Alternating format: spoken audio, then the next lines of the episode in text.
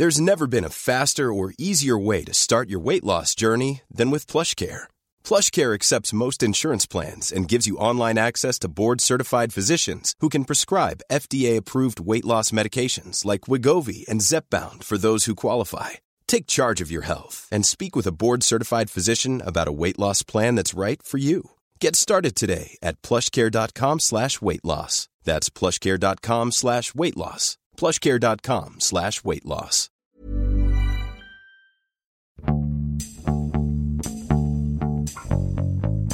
欢迎收听《艺术有毒》，我是胡胡。我是 Sammy，今天我们欢迎艺术有毒的第一期嘉宾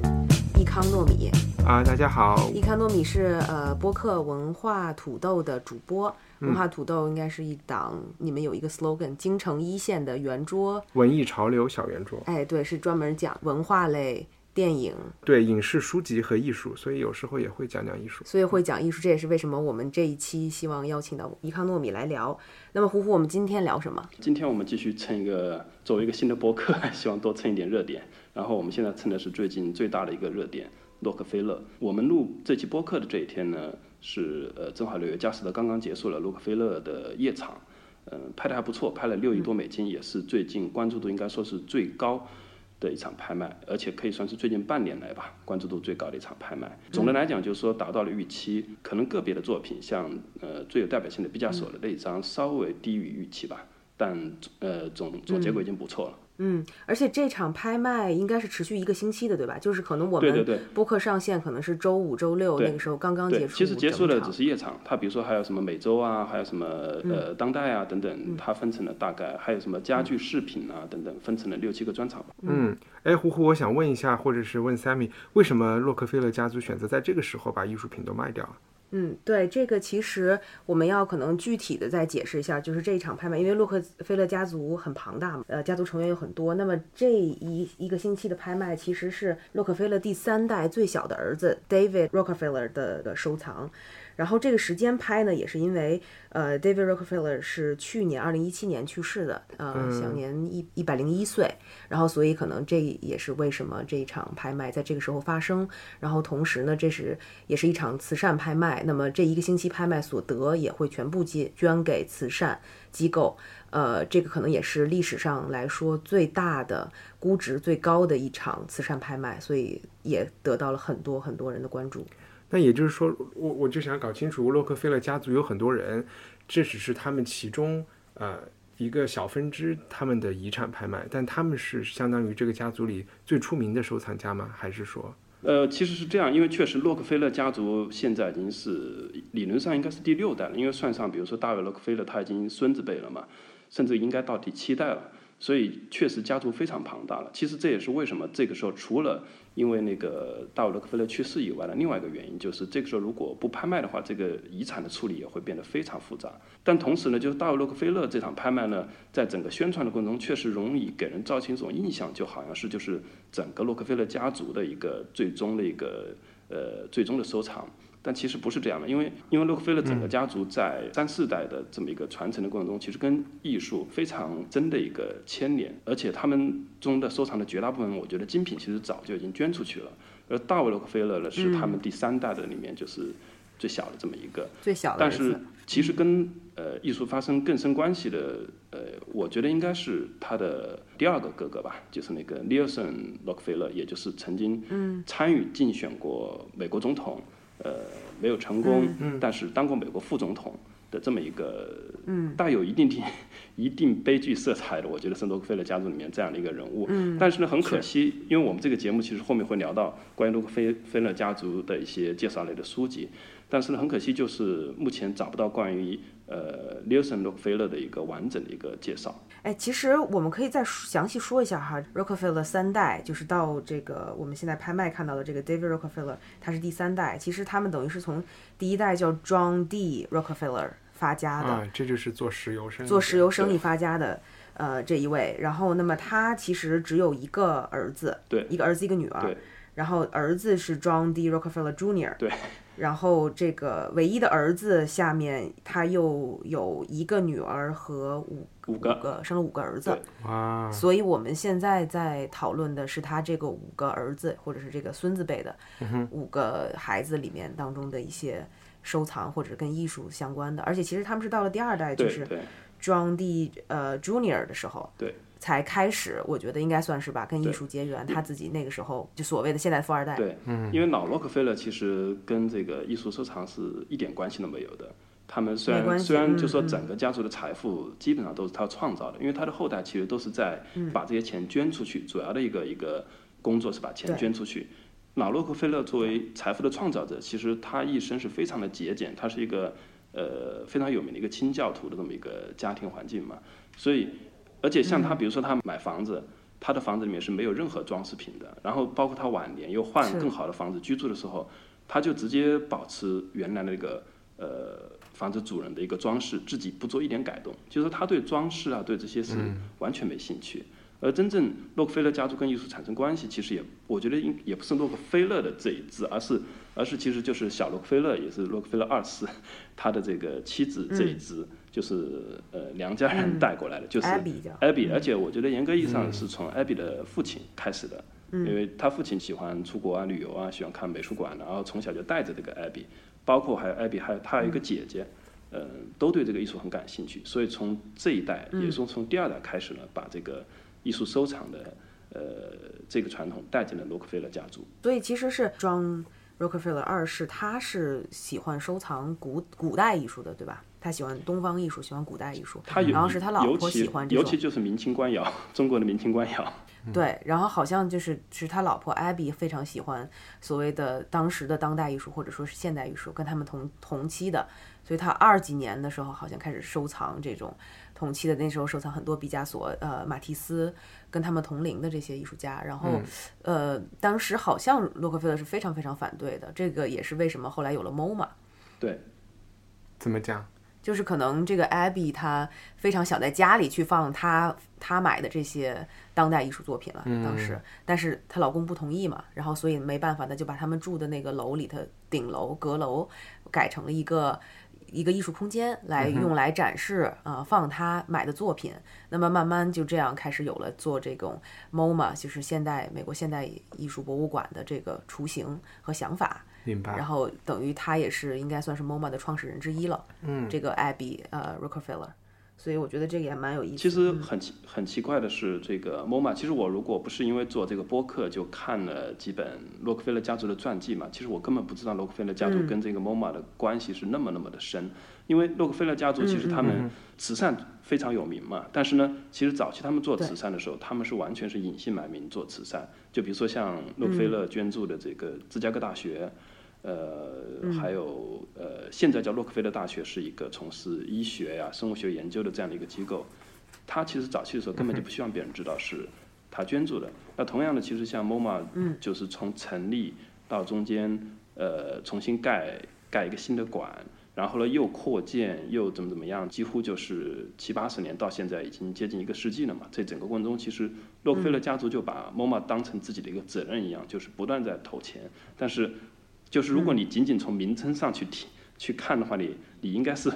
就是没有办法，就是说直接就了解到原来这是洛克菲勒家族一直在赞助的这么一个这么有名的一个现当代的艺术机构。嗯，那 MoMA 有一个现代的雕塑工，就是花园啊，对对对，啊，那个是他对那个 Junior 的老婆。其实那 MoMA 的那嗯块地就是他们那个洛克菲勒二世他们住的那个房子。对对捐对出来的，对嗯对他们的房子，嗯嗯。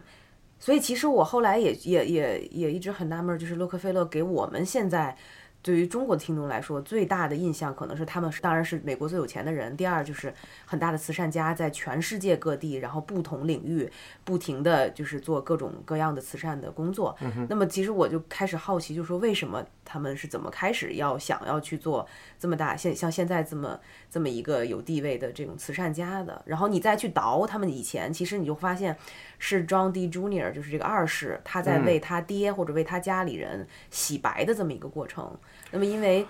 啊，我不太同意，你可以先嗯说啊。对，因为我我就看嘛，因为一代就是一是呃洛克菲勒，他刚开始在发家的时候，那他在做生意后，包括他做石油，使用了一些不是很呃公平的手段在做，然后也并且导致了垄断，然后也让石油这个行业可能当时的各种呃行业情况都很差很差劲，然后他也让很多人破产、失业、死亡，然后这件事情后来不是有一个很有名的 reporter 爆出来了。爆出来之后，那么他们的这个声誉就因为一直以来他们是很低调的有钱人，那这个事情发发生出来以后，就可能公众都很声讨，然后而且那个时候好像媒体的力量也是第一次。这么大的一次性的显现出来，好像说当时是这个 reporter 写了十九篇报道，连载做了一个连载，嗯，就来对就在来说他们家的这种丑闻。那么这件事儿，我觉得对当时的这个二十多岁的这个 John D. Junior 是很大的一个打击。然后他后来开始不停的去做慈善，我我自己感觉啊，肯定是有很大的一个洗白的，希望能让为自己家证明的一个、对一个一个初衷。我不知道啊，可也许也许这么说有点有点过过分，但是就这种这种说法我我不太同意嗯这个，外界的这个我不太同意这说法是个说法，嗯因为这个就有一点像我们现在，比如说呃，外国人来批评中国的富士康的情况，觉得你特别不人道。嗯但是对于在富士康工作的中国打工青年来说，嗯这可能是比同行好很多的工作条件。嗯呃，我我并不是想说啊、好像洛克菲勒什么什么什么错事儿都没有做到，我只是想把就是还原当时的那个时代的现实。嗯，呃，因为我们是在讲十九世纪的资本主义，那个时候同、嗯对同样，比如说在巴黎或者是在伦敦，呃，我们看狄更斯写的那嗯些工作的情况，呃。就是煤矿啊，或嗯者是扫、扫这个烟囱的这些人啊，他同样是非常惨的。但是在那个时候，这就是一个正常的工作，嗯包括有童工的现象的出生。然后，我觉得美国人有一点不一样的，就是说和嗯，刚才胡胡有提到宗教，我是觉得他们的、他们受宗教的影响是挺大的。是然后无可否认，那个时候我们讲的这些很有钱的家族，不管是可能更早一点的卡耐基，啊、也是做很多慈善的，还是 Rockefeller，还是 Getty，这些人他们都是第一代拼出来的。嗯啊，其实他们在就是在创业的时候，他们也曾经都是屌丝是啊，然后也都当过，几乎是无对，然后他们嗯那个时候他是亲身感受过不公平的带来的东西的，是的，嗯，但是他可能后来自己生意做大了以后，他在做生意上就是所谓我们讲的在商言商，他没有想那么多。嗯但是呃，我我不知道胡胡是不是也有也也有了解到，就是洛克菲勒在他挣很少钱的时候，可能一天只挣五美分的时候，就说我自己的收入的百分之十、百分之六到百分之十一定要捐给慈善机构。啊，对，嗯那就是在他很穷的时候，他就你说这是老洛克菲勒，老洛克菲勒，老洛克菲勒哦啊。所以刚才我们就是，我也不希望听众有一种误解，就好像说，呃，洛克菲勒他们是到二代才开始做慈善，而且是从艺术开始。其实洛克菲勒老洛克菲勒从第一代他还没有钱的时候就开始做慈善，只不过后来有钱了以后，他可能甚至我觉得这是值得表扬的，就是他进入慈善业并不是从呃艺术入手的，因为它还是一个服务上层社会的东西嘛。我们听众可能会最熟悉的就是北京的协和医院，对，是洛克菲勒家族当时接管过来，然后出钱让他呃壮大的。这我觉得他对。嗯，就扯开了，这后面肯定是有关系的，就是说他们喜欢东方艺术和他们对中国的，就是但你说的这些事情又是 Junior 做的，就是二世做的事情。你说协和医院是二世的时候嘛？那你但那个时候是二十世纪初初啊，嗯，是二世做的。是已经是二世在做了对啊。OK，嗯，所以对，就是我我知道洛克菲勒就是在各种传记也好，或者是电影、电视里头都说，OK，他们家就是从小的一个对孩子教育的一个一个呃一个说辞，就是说我给你的零钱，你一定要其中有百分之十啊，或者是很大的一部分是要给出去的。所以他们不是在教你怎么赚钱，在教你怎么拿钱，而是教你是怎么给予别人。嗯所以这个是我知道他们家里是有这么传统的，但我我还是觉得，我还是以为啊，这个东西是从二十开始。呃，不是的，其实其实这个这是洛克菲勒家族，我觉得一直都呃，其实他们并并不屑于辩解，我觉得这是老，尤其是老洛克菲勒最大的一个特点，就是他做了很多事情，他根本不屑于解释。但确实，慈善捐赠这个呃，不是从二十开始，而是应该说是从二十开始变得有名和贯彻下去或者做大。但是呢，洛克菲勒就是就像一帆刚刚说的，他从最开始赚钱的时候，因为他是一个非常虔诚的一个清教徒，那他就从他赚的工资里面严格的拿出百分之六。捐给当地的那个呃敬敬礼会的那个教会，然后不不是后后面有钱了，是从第一天开始就这样，所以我觉得他是这么一个矛盾体。第一呢，他他因为是呃长子，然后他父亲是一个那种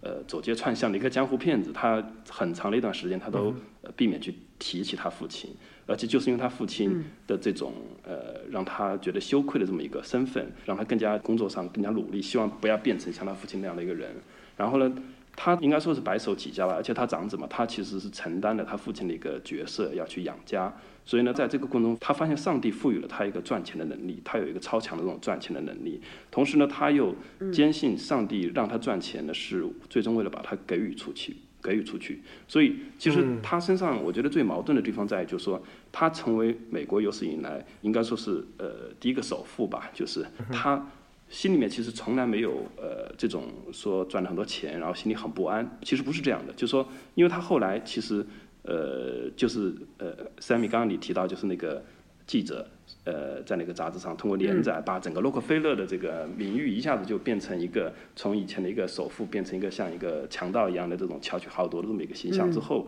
那个时候整个洛克菲勒家族就蒙羞了嘛。但事实上，洛克菲勒一直以来自己在内心里面从来没有觉得自己是这样的一个角色，他就觉得就是说赚我我赚钱是天经地义的，同时呢做慈善也是应该的。他做慈善也并不是说我为了博取一些虚名，或者是我为了怎么样，他就觉得呃，我觉得应该是处理金钱吧。他觉得不是说每个人都拥有了能力，就比如说当赚到这些钱之后，也不是有，也不是每个人都呃善于呃使用这些钱，就比如说。呃，用这些钱去做慈善，不是说你把这些钱捐出去就可以了。因为洛克菲勒是最鄙视直接把钱捐出去的。他觉得，就是说整个洛克菲勒家族贯彻了好几代的一个呃做慈善的一个标准，就是我要用钱去解决导致这些灾难、这些问题的一个根源。所以，为什么他们去呃做那个协和医院的洛克菲勒中心呢？他是要去做基础研究，去直接解决一些那种呃什么什么。很很严重的这种害死人的病啊等等那些，长生不老。对，其实他他做慈善的标准一开始就非常高，嗯。他不是说，甚至他很鄙视那个，有点鄙视那个卡耐基嘛，跟他同时代的那个慈善家，就是他觉得卡耐基做什么音乐厅啊，做这些是用来休闲、用来娱娱乐的，而洛克菲勒家族呢，就是说他捐钱是用来解决这种重大问题的，对，为人类进步做贡献。好吧，我觉得对卡耐基也做了一些其他事，因为我大学的图书馆就是卡耐基卷呃修的，所以我还对他印象挺好。对，所以他们的角度我觉得角度不同，并不是说谁谁就比谁高明，但是他们的角度不太一样。但确实是呃，就是洛克菲勒到第二代 Junior 这一代开始，无论是慈善开始，或者是他们家族生意，那些有名的慈善项目，其实就是从二十开始就就成型和发扬光大了。还有他的收藏，我不知道胡胡对他的收藏了解吗？呃，至于他收东方艺术，呃，二世是吧？因为因为我我这里我觉得要稍微那个那个解释一下，因为洛克菲勒家族这个名字啊取的取的取的，他们全都是这样，就是说一世、二世、三世，然后呢，比如说下一代的长子就是跟自己的父亲一个名字。第二个就可能跟母亲一个名字，所以我们这期其实呃呃是通过几本传记来了解洛克菲勒嘛，在这中间就说从头看到尾的话，你会发现很多名字会把你绕晕，所以呢，我们我们其实主要最后发现主要谈到的可能就是洛克菲勒二代的话，其实就是这个二世，因为他只有一个儿子，然后呢三代的话其实有五个儿子和一个女儿，那么呃老大就是洛克菲勒三世。其实它跟收藏啊，跟慈善的关系也是一也非常大。老二就是我们刚刚谈到这个尼尔森·洛克菲勒，然后呢，呃，最后是这个大卫·洛克菲勒。所以大卫·洛克菲勒，这拍卖的这对，我们现在先谈二次的话，其实整个洛克菲勒家族的收藏也很能体现洛克菲勒的一个应该说是一个家风吧，就是他们其实最开始买买作品都没有钱，因为洛克菲勒家族他们从小就严格控制或者让这个孩子生活在一个非常。呃，节俭的一个环境里面，像这个洛克菲勒二世，我看到一个地方特别好笑，因为他在八岁以前，因为他他是有几个姐姐嘛，呃，只有他一个儿子嘛，嗯他一直是穿裙子的，因为要穿姐姐穿不下的那个旧衣服，所以他一直是穿裙子，嗯就节俭到这个程度。你想想，他当时其实已经几乎几乎就是已经是美国的首富这么一个阶层了。然后像那个大卫洛克菲勒，也就是像呃今天早上拍卖的这个三代里面的最小这个儿子，他因为他们他们三代其实都已经有那个有那个信托基金了，但是呢，那个那个信托是要在他们三十岁以后才开始呃可以收到钱，在三十岁以前，其实他们没有。就是得不到家族的任何收入，所以他们在三十岁以前其实，其实收入非常低，所以他们最开始在家里面其实就是买一些复制品啊，买一些版画。那包括像洛克菲勒二世，因为洛克菲勒二世接班其实非常晚，因为那个老洛克菲勒活到九十七八岁嘛，所以洛克菲勒二世到对对对，到了差不多快四十岁的时候才接班。那那个时候他想，他对瓷器感兴趣，他想买一批瓷器，他也得小心翼翼的去去获得老洛克菲勒的一个首肯。然后也是好不容易，就是说，呃，才买到这批东西。那同样，那个 Abby 就是虽然他是整个洛克菲勒家族为洛克菲勒家族，呃，走向收藏之路，我觉得最关键的一个人物。但是，在他同样，他要获得洛克菲勒二世的一个首肯，要给钱他去买艺术品。所以最开始的时候，他其实买到的都是一些小作品呐、或者是一些版画呀、一些复制品这样的一些。所以，其实他们的起点，虽然他们是首富啊，其实我觉得跟我们整个收藏人群相比的话，起点都差不多。因为洛克菲勒二世接班其实非常晚，因为那个老洛克菲勒活到九十七八岁嘛，所以洛克菲勒二世到对对对，到了差不多快四十岁的时候才接班。那那个时候他想，他对瓷器感兴趣，他想买一批瓷器，他也得小心翼翼的去去获得老洛克菲勒的一个首肯，然后也是好不容易就说呃才买到这批东西。那同样，那个 Abby 就是虽然他是整个洛克菲勒家族为洛克菲勒家族，呃，走向收藏之路，我觉得最关键的一个人物，但是在他同样他要获得洛克菲勒二世的一个首肯，要给钱他去买艺术品，所以最开始的时候，他其实买到的都是一些小作品呐、或者是一些版画呀、一些复制品这样的一些。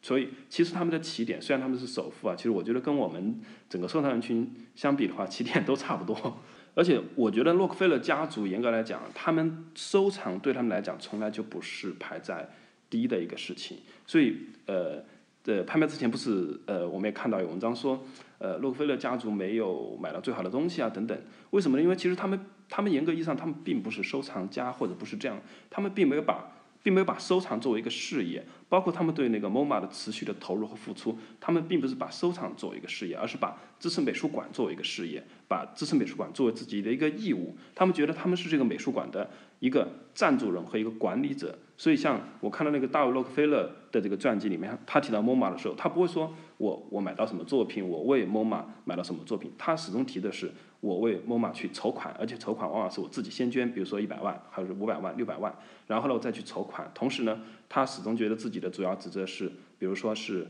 呃挑选馆长，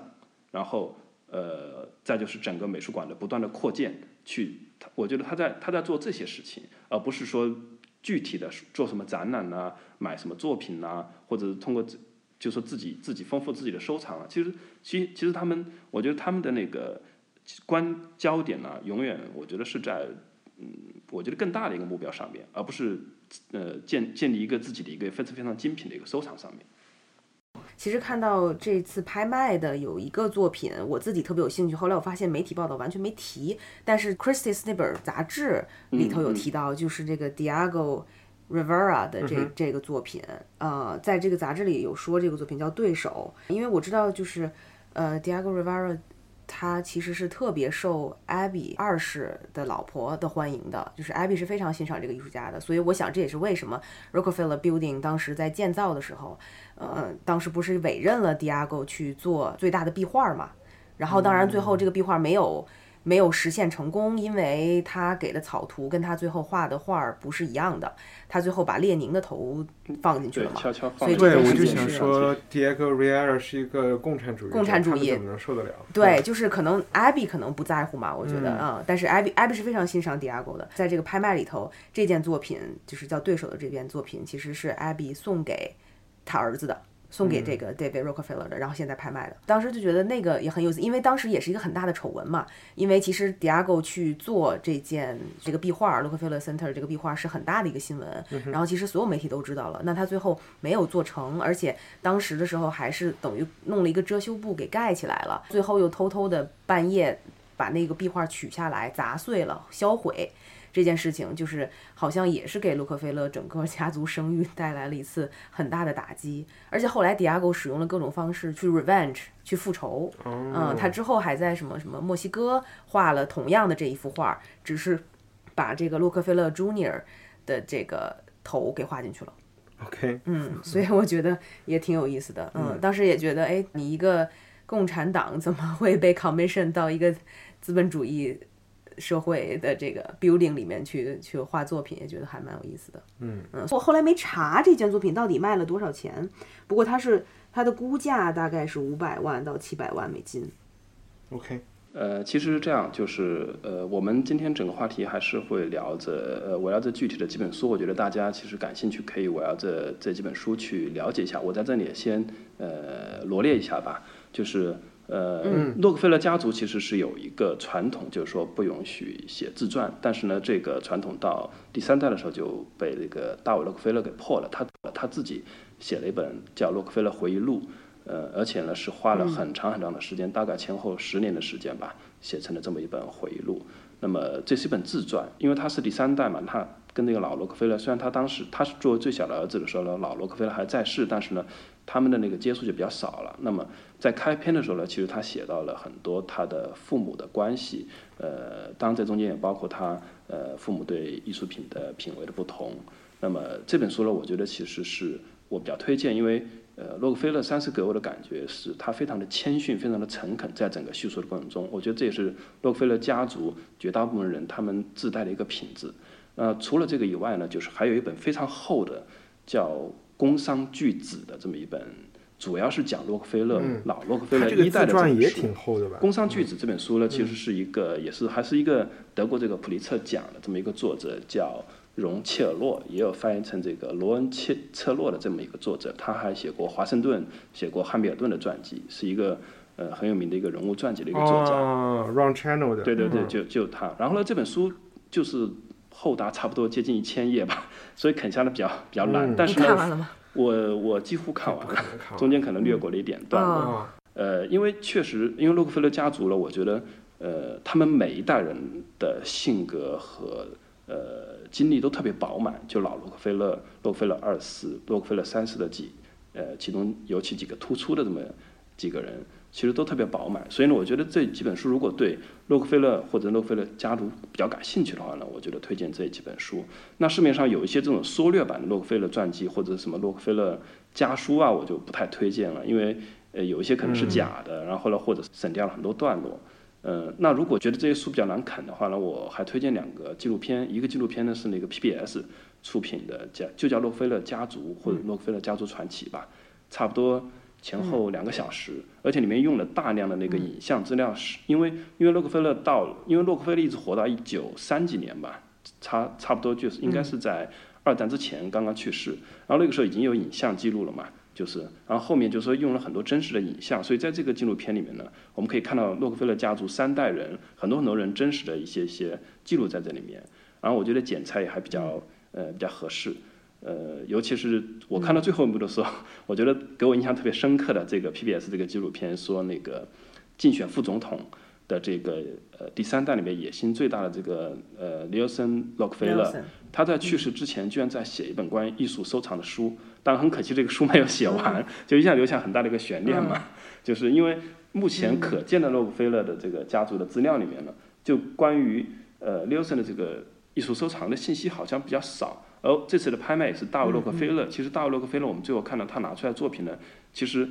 并不是特别特别的呃精致或者是丰富。我觉得这个纪录片我就可以看一下。另外一个呢，其实带有一定的戏剧性，叫做呃美国商业大亨传奇吧，就不仅讲洛克菲勒，他呃讲到了比如说范德比尔特就是那个铁路大王，然后呃钢铁大王卡耐基，然后呃摩根。然后后面我觉得还有特别特别那个特别过瘾的，就是讲那个呃摩根资助的这个 特斯拉和那个爱迪生的那个那个交流电直流电的战争，他把整个美国第一代的这个富豪全部串起来，然后呢中间可能有一点点虚构的成分，但是呢。呃，让你对于当时那个时代，就是美国的镀金时代嘛，就是说一下子出来那么多富豪，整个时代的背景，我觉得有了一个呃相对完整的了解。然后你会发现，就是洛克菲勒在这个过程中的作用，应该说是非常大的。这些资料，我觉得呃看下来你会觉得，就是洛克菲勒的呃二世跟三世在收藏上，他们的品味其实呃我觉得各不相同。那么洛克菲勒二世呢，前面我们提到，就是说他是对瓷器比较感兴趣。呃，我们刚刚没有怎么提到了洛克菲勒三世，其实比较呃多的继承和遗传了洛克菲勒二世的一个特点。那包括他后来呃创建了一个亚洲协会，那个二十的那些瓷器其实都基本上捐给那个亚洲协会了。亚洲协会也是比较偏向于这种呃古董啊，这种东亚文化这方面的一个收藏。其实有两个，一个是 Asian Society，就所谓的亚洲协会，还有一个是 Asian Culture Council。就是所谓的 ACC，然后我们知道的，我们应该比较熟悉的，艺术圈是对 Asian Society 熟一点。呃，对这两个都很熟悉，因为我们认识的很多朋友其实都拿到了 ACC 的资助，然后现在在美国，因为他会资助很多，就是艺术行业，无论是视觉艺术还是呃表演艺术当中的这个杰出人才，呃，资助他们去纽约或者去其他地方半年的这么一个。呃，游学吧，或者游历经历啊，他会资助，所以我我身边有很多朋友都拿到了这个这个资助，所以 ACC 和 Asian Society 其实在中国或者在艺术圈还是非常有名的，所以这个也是我其实是之前不太知道这个是呃洛克菲勒三是 Third 做的啊。就我其实觉得刚才我们有稍微讲一下，嗯，好像洛克菲勒家族做很多生意，做很多慈善艺术，呃，收藏本身对他们来说。好像并不重要，他们收藏的作品好像现在看来拿出来的也没有那么惊艳。但是唯一可能有一点不同的就是他们东方艺术，我不知道他们收藏了什么东西，但是通过他们资助亚洲协会 H Society，然后呃做的这些研究也好，或者是洛克菲勒家族的本身，他们这么有钱的一个白人家庭在收藏中国艺术，是在美国社会对提升中国中国文化的形象和地位。是有很大很大帮助的啊！我就之前聊天之前看了一下，呃，就是大卫· Rockefeller 他上的学校是一个叫林肯中学，还是 Lincoln School？这个学校就是一个实验性的学校，也是他们家从二十世纪初就开始就是创办的一家学校。这个学校核心教育的那些课程里边就有中国历史，就或者再联系起刚才说这个家族还是在下一盘很大很大的棋啊。然后可能从刚才，嗯，胡胡讲的三代的自传，你也能看出来，他和非常这个三代是那个 David，David，David 和全世界的各个各种政要、国家元首都非常的熟。嗯，然后就说一说一个另外的巧合，就是今天一方面是在拍洛克菲勒的收藏，另外一方面一另外一方面，川普不是宣布要和伊朗，嗯，叫什么？退出那个协定，就是要 退出伊朗的这个协定。其实洛克菲勒家族跟美国和伊朗的关系有有非常大的一个渊源，就是七十年代伊朗革命的时候，以前的国王不是就要逃跑了吗？卷带着所有的国库里的钱几几十亿美金，然后当时是现在的这个拍卖的这个三世洛克菲勒 David Rockefeller 游说了。连同了基辛格还有其他人去游说了当时卡特的政府，让美国收留逃亡的伊朗的这个以前的这个沙尔他们的国王来美国看病，然后就直接触发了我们头前两年在电影里看的一个叫《Argo》的电影，逃离德黑兰，就 就是这对，就是德德黑兰的这个美国大使馆的人质事件，当时持续了。一年多嘛，四百多天的一个，最后还有可能八个美国人都死了，后来是加拿大加拿大人救的，去救这个事情我记得。对，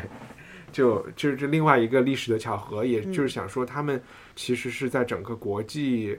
风云历史中也扮演了很多幕后的角色的一个这么一个家族吧。嗯，而且确实他们在可能在中国公众的心里，洛克菲勒家族的形象是非常好的。他们资助了很多，就包括像你说的协和医院这样子的项目，基本上就是大家都都知道嘛。然后对于他们收藏亚洲艺术，其实中国艺术，呃，基本上是中国在中国的艺术圈和文化圈都是很有名的。那么大家一听到洛克菲勒家族要来中国这种事情，包括前几年不是有一个这个洛克菲勒家族来中国的一个什么 gathering 吗？还是什么一个聚会？呃我还去了，哦，你还去了？呃，来，你来，呼呼呼，你不知道 吗？我我就说，呃，洛克菲勒家族的好多人我都见过。就是有一天晚上，我反正误打误撞进了一个酒会，嗯，然后在这个酒会里，我的朋友给我介绍，就是说哇，这个是什么什么，反正他们一家人不是 John 就是 David，嗯就和一堆洛克菲勒握了手，也也有一个非常老的人，我不知道是不是 David，嗯当时据说他们。呃，肯定是有一个什么事件来中国，不知道是一个开幕还是一个纪念什么事件，他们就把当年洛克菲勒家族，他们好像就有点像所有姓洛克菲勒的人，隔多少时间就要聚会在一起。他们有一个啊传统，大家大概以前是两个月聚一次，后来慢慢就变成一年两次，啊现在可能越来越少了，因为人嗯越来越多了嘛。嗯，当时是来了，我不记得是六十个还是一百个，他们大家庭的成员都来北京了、啊，所以我就我当时还觉得他们会选择来一个，当时雾霾也很厉害，嗯这么厉害的地方，真是和这个地方有感情啊。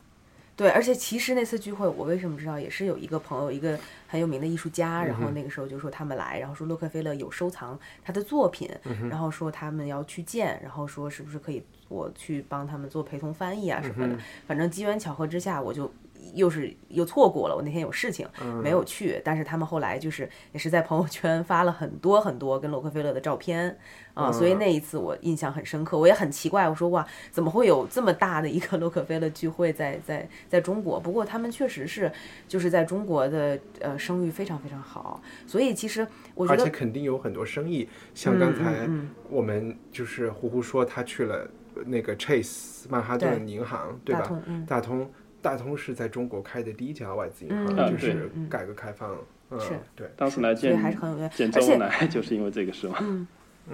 哎，对对对，而且那个照片，我觉得在各种洛克菲勒传里都能看到跟周恩来的那个照片。然后我觉得还有就是，其实这一次我看到报道，刚刚拍卖的这个报道里头有说到，其实它的几个重要拍品里面有两件可能都是被亚洲亚洲藏家，《纽约时报》和《R Newspaper》都有提到，呃，对，对说这个是呃电话拍卖，是佳士得 Asian 的头，呃，叫李欣的这位，然哪后哪两件呢？呃，一个是呃莫奈的呃一一件作品，还有一个应该是马蒂斯的这两件作品，然后每一个都呃都是卖了八千多万美金的。这两个作品是你说的马蒂斯不是那个图册里最重要的是那个是图册、啊图册里最重要的，这一次在各种宣传都看得到的那个啊，马蒂斯和莫奈的作品，这两件就是呃，基本上媒体是确认了，这应该是被亚洲藏家，所以我也在想，也许是中国的，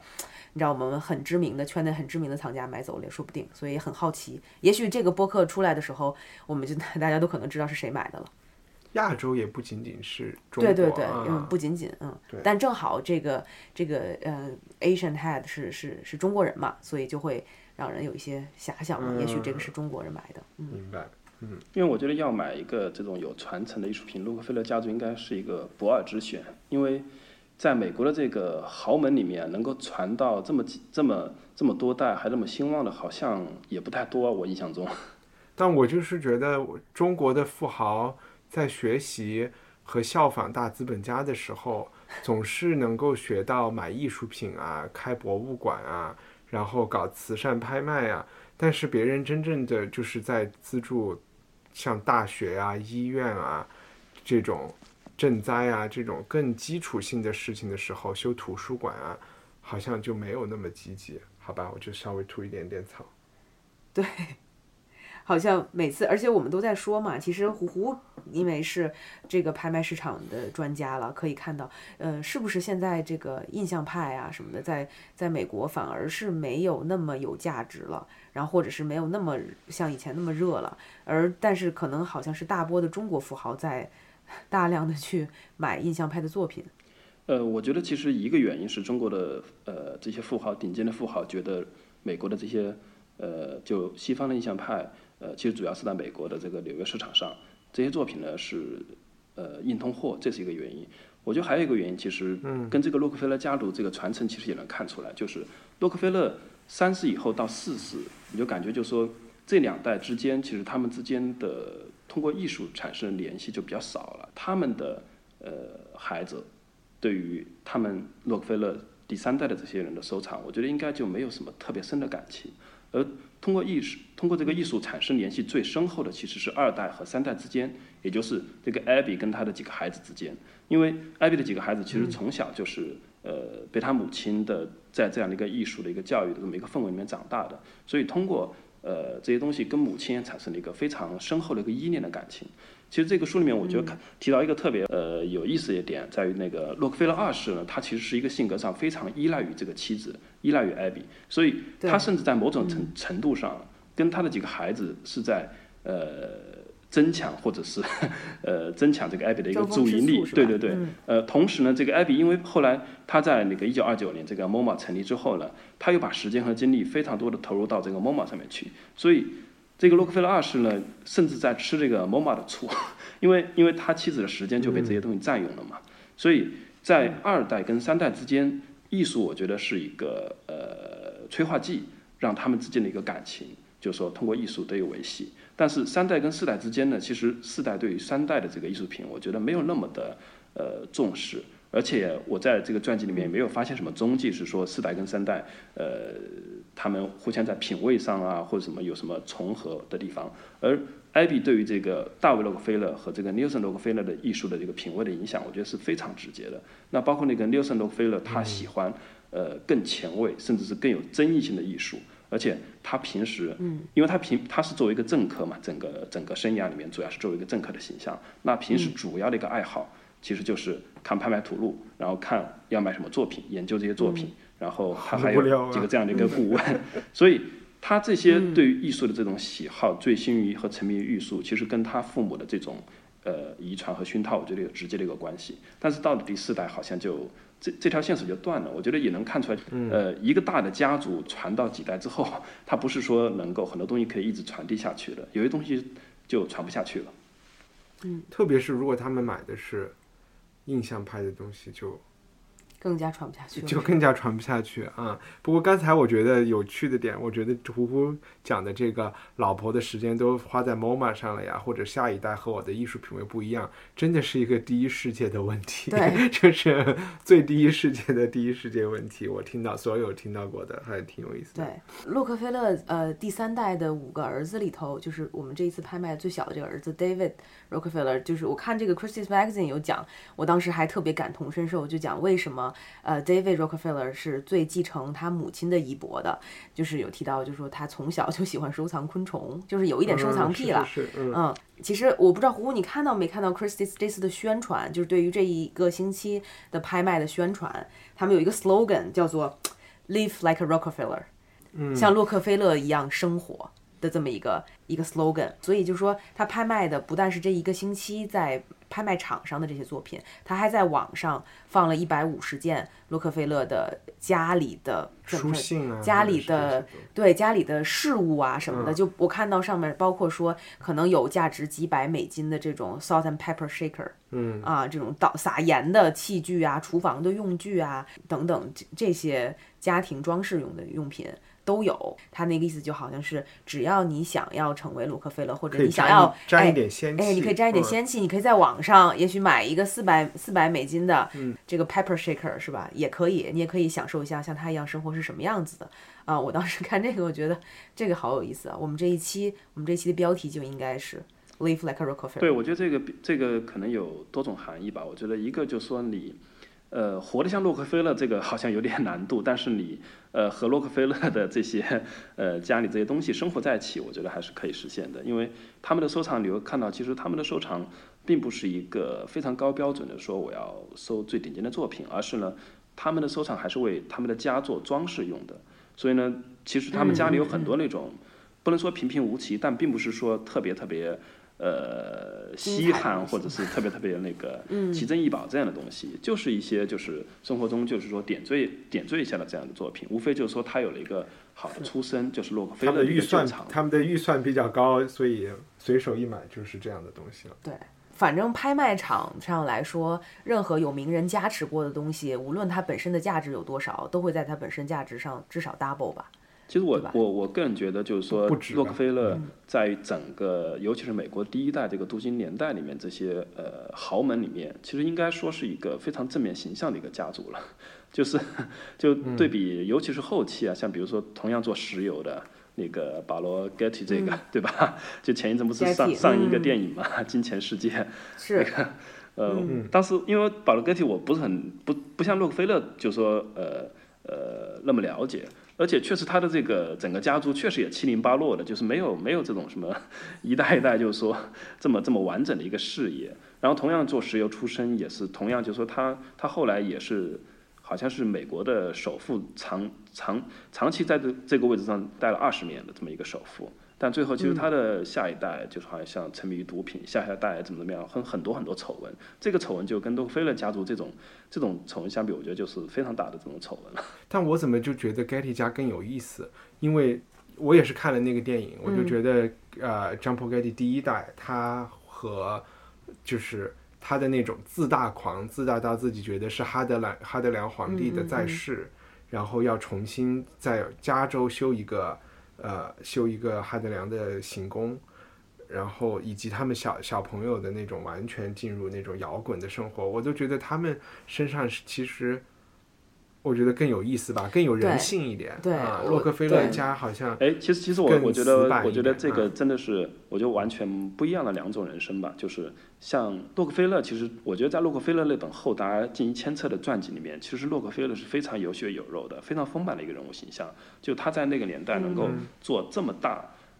的一个企业，就是把几乎当时美国所有的石油石油企业全部兼并，一步一步就说目标坚定的走到最后一天。我觉得其实其实我我尤其是我呃对比了一个虚构的人物之后呢，我觉得其实老洛克菲勒的这个形象反而变得更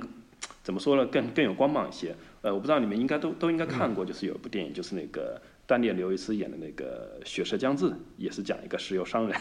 的那部电影。嗯，大概。零七年，零七年，一帆你看过吗？这部电影就是保罗·安德森。没我没有看过，但是我我大概我知道你讲的那个那个年代和他当时做生意的那种情况。对因为资本主义在完全没有任何法律控制的时候嘛，因为后来的很多反垄断呀这些法律都是因为洛克菲勒和他们这些人做的事情。嗯，对对对，所以其实我想讲的是什么？就是那部电影里面，他虚构了一个独立炼油商，就是因为洛克菲勒他就是不断的把这种小的炼油商给兼并嘛。那这个丹尼尔·刘易斯他凭这部电影其实拿的他第二个还还是第三个奥斯卡影帝吧，就说。他就是最讨厌的就是标准石油，就是洛克菲勒这种垄断企业。然后他开发的油田就是就是不想卖嗯给洛克菲勒。然后他在这里面扮演了一个嗯人物，就是说他也是呃通过各种手段不择手段的，就是说最后呃获取了石油的资源，然后赚了很多的钱。但是呢，他在这个过程中，就是说其实他自己走向了毁灭，他不再相信身边的任何人，然后连他的儿子也不相信，最后把他看不顺眼的一个牧师直接就给谋杀了。那么因为他不相信中央，他他不相信就是那些牧师找他要钱是为了建教堂。但是我觉得跟他形成就说正好是，呃，形成一个对比，就是说洛克菲勒在整个呃石油帝国的一个缔造过程中，他从来没有迷失过，他从来没有就是呃陷入过这种自我怀疑和否定，然后他对这个呃宗教也一直是非常虔诚的一个态度，所以我觉得呃不一定说这个人物身上一定要带有非常强的戏剧性，或者是非常张扬的一个气质，然后呢。呃，我觉得同样，我觉得洛克菲勒身上这种气质，其实我觉得也是很迷人的一种气质。起码我觉得对我而言，我觉得是我我觉得可能就胡胡是我们三个人当中读洛克菲勒内容最多的，我觉得已经而且我觉得非常非常励志。我明白，对对对对对。但其我我们两个说的是两种东西，就是洛克菲勒代表了就是新教主义、新教的这种他们对于工作的这个态度，他要奋斗、要节俭的这个，他是完全是是这个模子里面出来的一个好学生。然后 Getty 他们家是坏学生，啊对就包括 Getty 是作为他自盖蒂就是一个独立的炼油商嘛，嗯，他就是不认什么凭什么所有的人最后都要被你们的标准石油吞并进去？我们就要做另外一条路啊！我是感觉，虽然这种人可能，呃，有点可以六亲不认啊，在这部电影里看到，就是纯粹作为一个文学作品里你看到的东西来说，好像是你会会觉得这些人作为故事来讲更有意思。但联系到艺术上来说，你就会发现他们。就是起码就是老盖蒂，他在艺术上也是更有抱负的，因为我觉得他的这种性格，他和艺术的那个对话的层次可能会丰富一些。嗯，所以我们最后可能再回到洛克菲勒这次拍卖，那么希望这次我们呃正好能赶上这个呃拍卖的结尾的时候上线这一期播客，那么大家在听的时候可能正在拍卖最后最后。的一场，呃，好像总共预计这一周的拍卖会达到十亿美金，就像我之前说，是可能是史上最大的一次慈善拍卖，呃，所得。那么这个最后所得是全部捐给慈善机构，呃，其实在这个 Christie's Magazine 里头也有提到，大概是捐给十家左右的这个慈善机构，那么包括了什么？呃，美国农地信托基金啊，然后呃，美洲学会啊，外交关系学会啊，洛克菲勒基金会、哈佛大学啊，包括 MoMA 呀，都会都会是都会是他们的社会机构。那么也请大家持续关注，最后这些钱也许到了不同的机构会有什么样的发生。那我觉得今天就录的差不多了。那谢谢伊康糯米，谢谢，谢谢大家。好，谢谢大家。感谢收听《艺术有毒》播客。这是由两位艺术从业人员主持的艺术读书的跑题节目。我们的节目可以在 Artist Poison 官方网站、苹果播客、喜马拉雅电台、网易云音乐以及荔枝电台上收听。您只需要搜索“艺术有毒”，读书的“读”就可以找到我们。